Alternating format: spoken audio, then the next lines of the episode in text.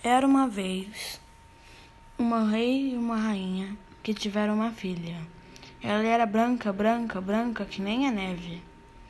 Então decidiram nomear ela de Branca de Neve. Um dia, do... seu rei e a rainha morreram e a sua madrasta começou a cuidar de Branca de Neve. Mas sua madrasta era muito má e tinha um espelho mágico que falava com ela. Um dia ela perguntou: Espelho, espelho meu, quem é mais linda que eu? O espelho responde: Ninguém, Vossa Majestade. Um dia, Branca de Neve decide fugir do reino porque achava que sua madrasta era muito má. Então,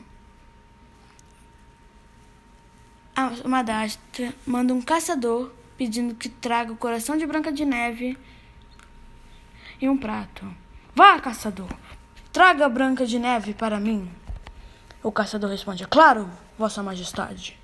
O caçador traz e encontra a Branca de Neve.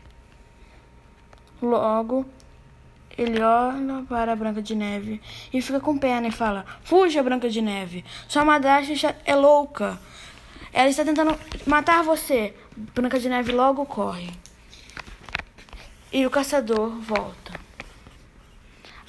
Aí, Branca de Neve encontra a pequena casa.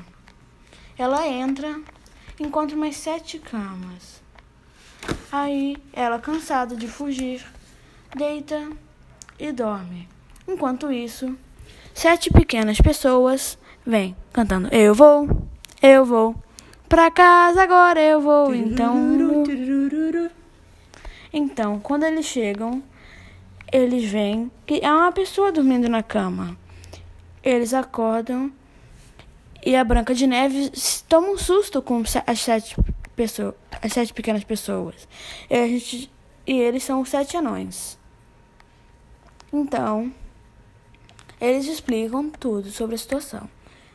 Eles combinam com Branca de Neve que ela ia ficar limpando a casa enquanto eles iam trabalhar. Branca de Neve aceita. Mas um dia, enquanto os anões trabalhavam, uma senhora chegou dando maçãs para, vendendo maçãs. Branca de Neve aceita e compra uma, pois ela não sabia que a senhorinha era a sua madrasta malvada.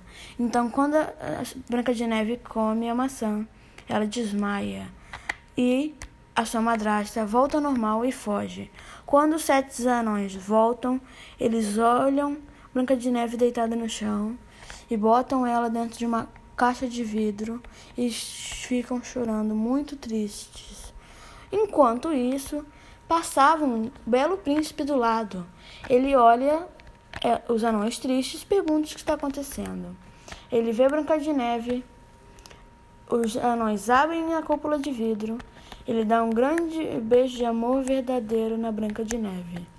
Assim, quebrando a maldição e fazendo Branca de Neve voltar. E os dois viveram felizes para sempre.